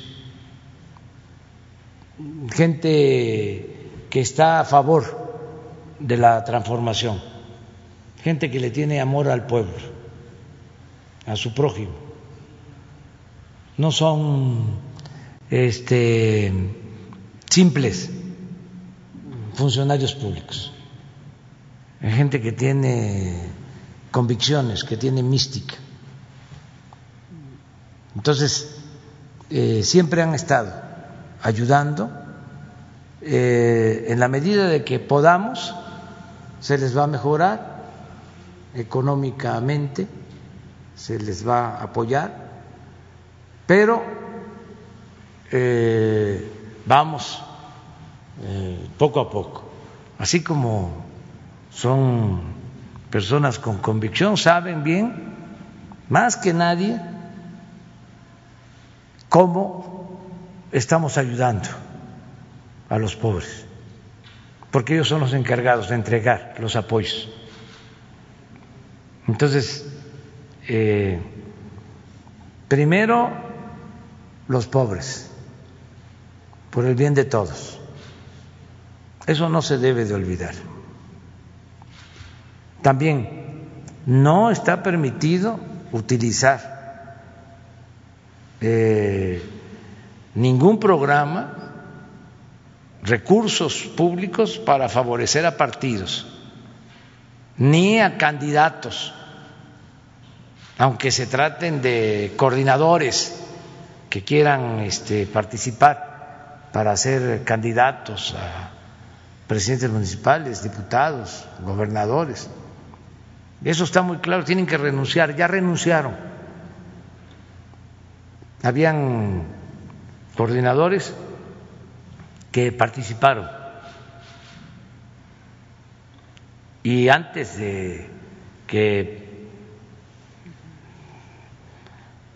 iniciaran sus campañas o precampañas, eh, tuvieron que renunciar. Eso se aclaró aquí. No tiene nada que ver. Este es un programa para atender a todo el pueblo, sin banderías partidistas. Ya lo dije ayer, nosotros padecimos mucho de los fraudes electorales, del uso del aparato del Estado para favorecer a candidatos, a partidos. ¿Cómo fue pues que nos robaron la presidencia? Dos veces. Pues con los aparatos. La primera vez, pues fue un fraude descarado, rellenando urnas, falsificando las actas. Hay pruebas de que solo en Guanajuato este, falsificaron 300 mil votos a favor de Calderón. Lo, lo, confesó el mismo secretario de gobierno del PAN de Guanajuato en su momento. Lo grabaron diciendo Calderón tiene que este, atendernos y nosotros vamos a nombrar a todos los delegados federales de Guanajuato y van a depender de nosotros porque por nosotros está ahí, porque nosotros le dimos 300 mil votos que hacían falta. Y en efecto, formalmente, formalmente, no realmente, fueron 240 mil la diferencia. Para nosotros la diferencia fue mayor, es decir, a favor nuestro. Nosotros ganamos con mucho de ventaja.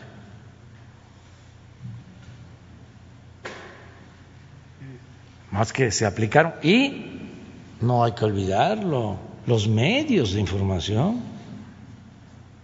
No se me va a olvidar este, la bajeza de que además del fraude, un domingo este, detienen el conteo, no dan resultados porque había empate técnico supuestamente y que hasta el miércoles iban a llevar a cabo el conteo de los votos. Y el miércoles, una mesa en Televisa, los comunicadores, todos estos famosos, Ciro, la señora Denise, y López Dóriga, todos, todos ellos, este, se constituyen en tribunal electoral y empiezan a dar a conocer los resultados. Y empiezan dar resultados y en la gráfica que se empieza a mostrar en la televisión, esto todo el día, ¿eh? resulta que voy arriba, voy arriba, voy arriba, voy arriba. La gente feliz, contenta. Un empresario que ya falleció habló a los pinos, preocupado porque lo que estaba viendo, ¿no? que a las ocho de la noche de ese día del conteo, arriba, arriba. Y le dijeron a los pinos ¿no? que no se preocupara, que todo estaba ya arreglado. A partir de las ocho de la noche empezó a caerse, a caerse, a caerse. ¿Saben cuáles fueron los últimos resultados?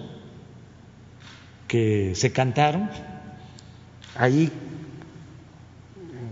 en este grupo que estaba transmitiendo en vivo y a control remoto, los de Guanajuato. Arreglaron los paquetes y vámonos. ¿Saben qué pasó en la noche? La gente muchos, miles, lloraban. Fue un doble agravio el de haberse robado la elección y de haber hecho ese eh, simulacro eh, perverso, ese montaje con los medios. A ver si no tendrán de casualidad ese conteo ahí. ¿Quiénes fueron los que participaron en la radio, en la, en la televisión? A lo mejor lo encuentran. O sea, si nosotros hemos padecido eso, luego en la elección del 12, ¿cuánto dinero está quedando demostrado? ¿Cómo entregaba dinero de Brecht? ¿Cómo entregaban dinero las empresas para las campañas? ¿Saben qué pasó en esa elección cuando presentamos nosotros denuncia y queríamos que se anulara la elección por el gasto excesivo,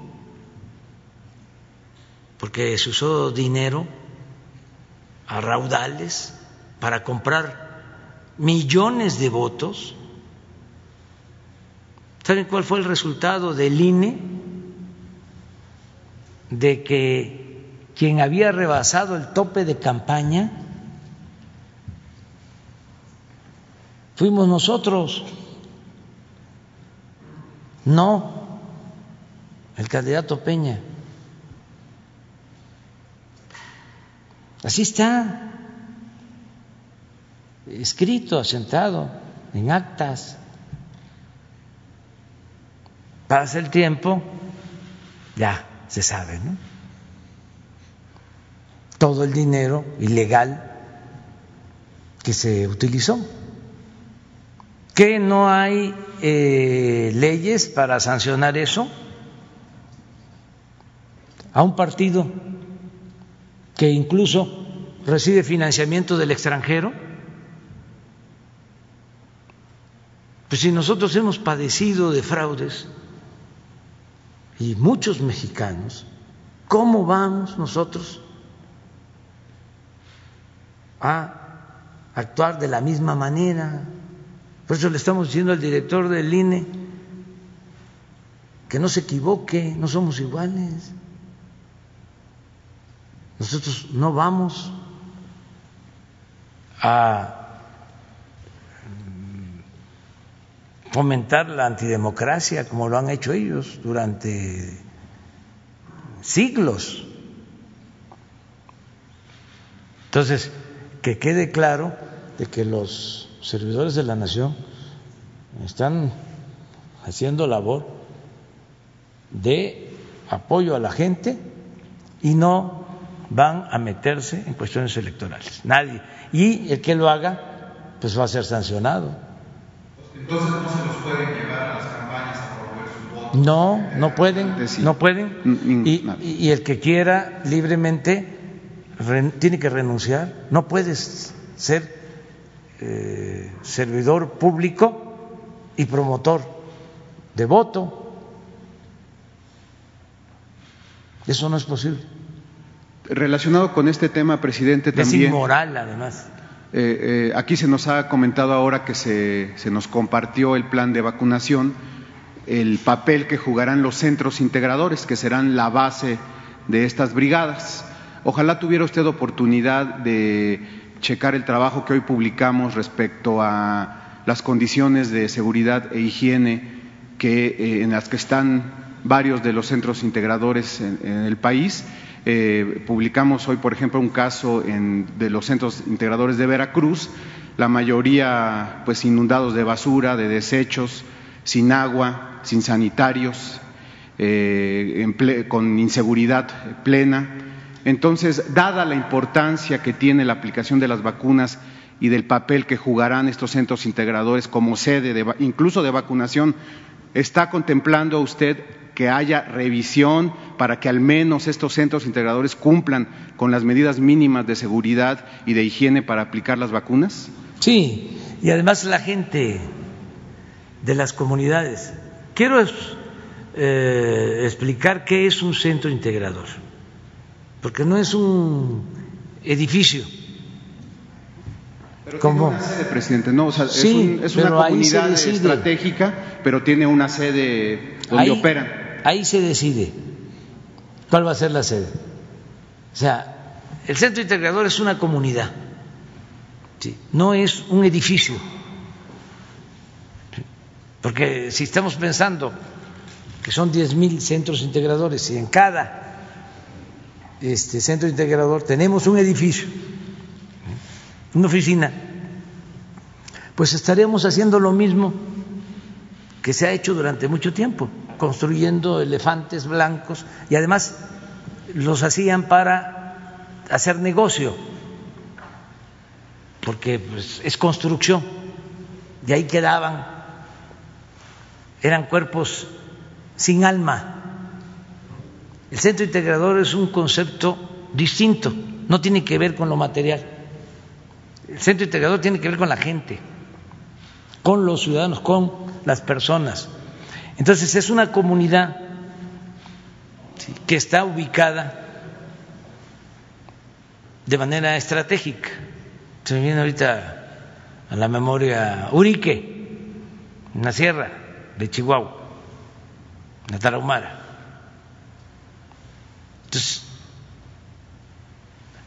Ahí llegan otras comunidades de alrededor de Urique. Urique es el centro integrador. O Chancalá,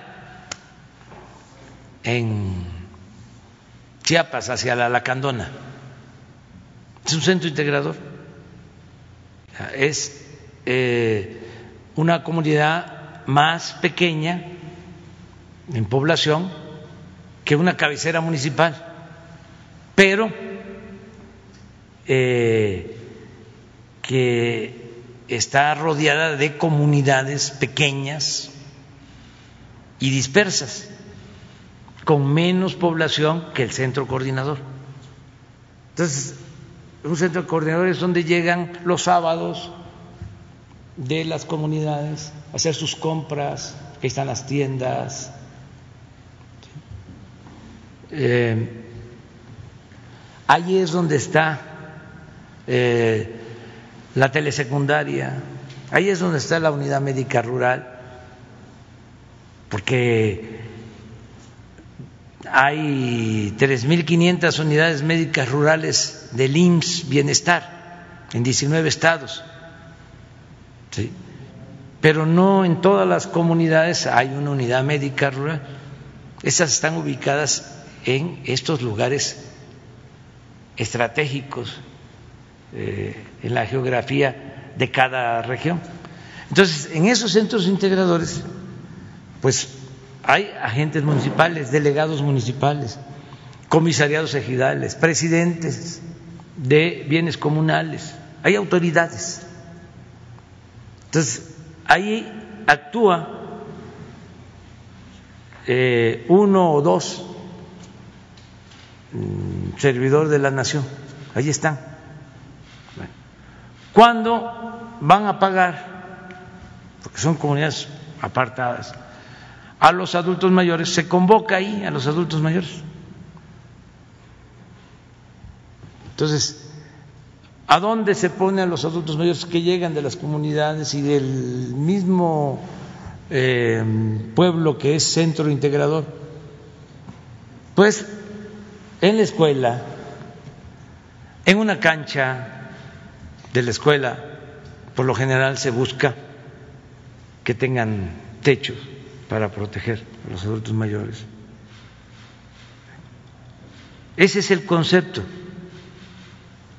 Entonces, si ahí se va a llevar a cabo la vacunación con las autoridades locales, los integrantes de la brigada Corre Caminos, los 12, pues tienen que buscar que sea el lugar más apropiado, que puede ser la unidad médica rural, que puede ser la telesecundaria, que puede ser la primaria, que puede ser la casa ejidal,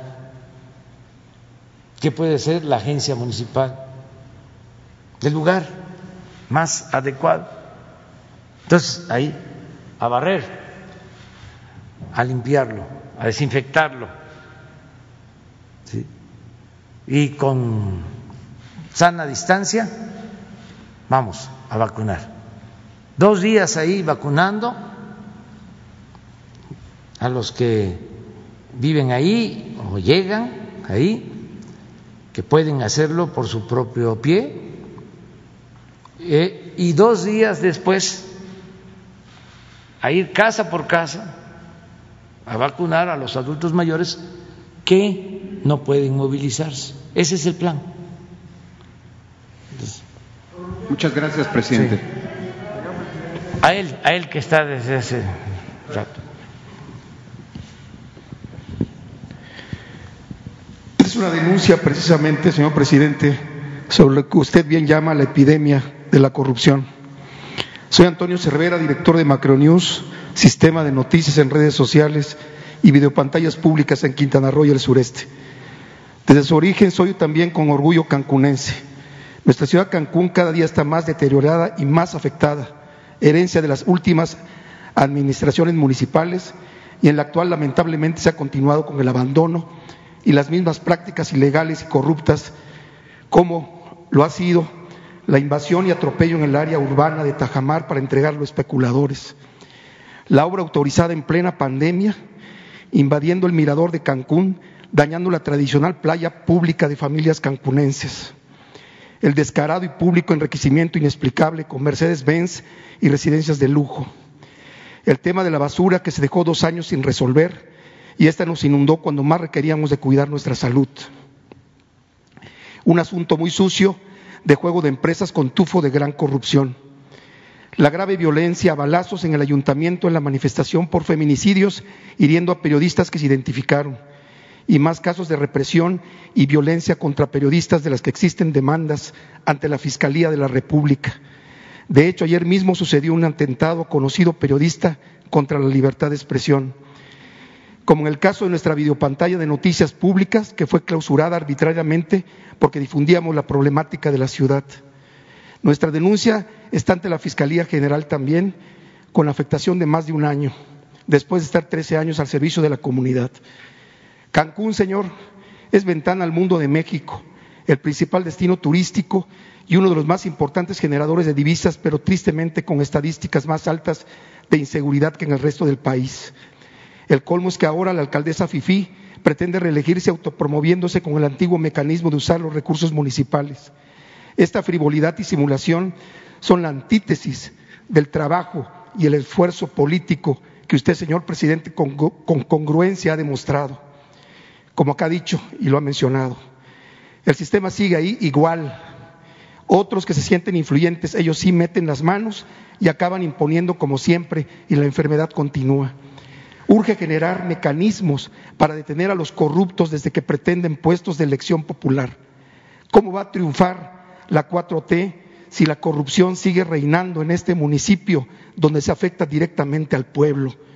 Hay otras, hay otras aspirantes que con recursos públicos también e influyentismo pretenden agandallarse e imponerse arbitrariamente como lo que usted mismo ha enfrentado y denunciado en su momento y que hemos sufrido los cancunenses.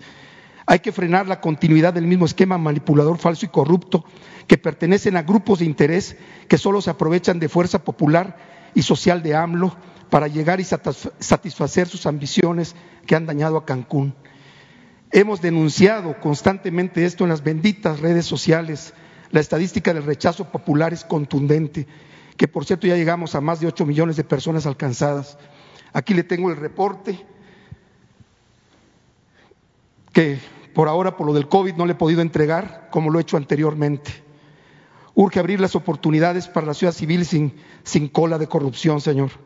Que se aplique la vacuna en fase 3 contra la corrupción, como usted anunció recientemente, y curar Cancún para que llegue la 4T y darles a los trabajadores turísticos la ciudad que se merecen.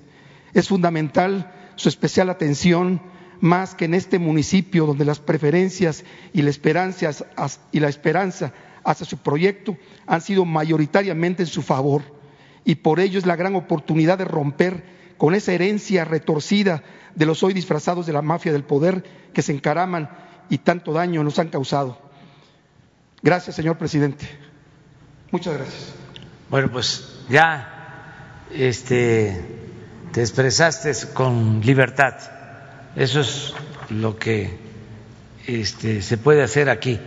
No encontraron la imagen para mañana. Bueno, y ya nos vemos mañana, ¿no? Ya, es la hora del café con leche y con pan. Ahí, ahora que hablo de esto, un hombre, un hombre, un actor que quiero recordar y que estos momentos sean en homenaje a su persona. Compañero actor Arbizo, el Tata. Miren, ese hombre, Jorge Arbizo, ¿no tienen alguna imagen de él? Ese hombre que este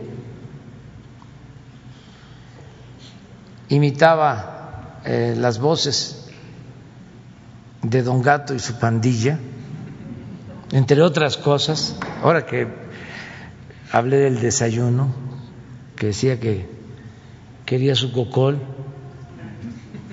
ese hombre eh, desafiando todo, porque trabajaba este, como actor y dependía de un medio de comunicación, fue de los pocos que en su momento expresó su apoyo, él y su esposa, ya mayores, en favor de la lucha por la transformación de México. Y este, me acuerdo de él y se me había olvidado eh, hacer una mención, este señor, este un gran actor además, pero una gran persona llena de sentimientos. A ver si no está Benito. Era Benito, ¿no? Pero su voz, la de... A ver.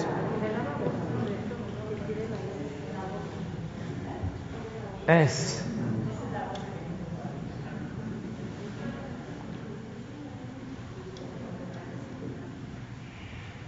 A ver, ponga Benito. A ver si lo escuchamos.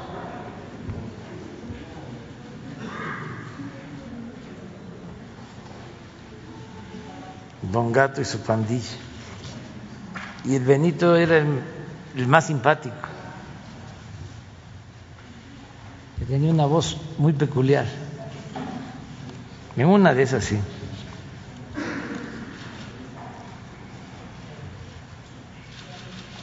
Porque de verdad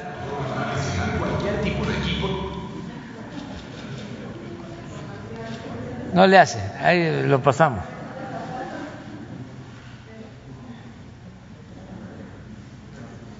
A ver si se puede. Y ojalá y esté bien su esposa.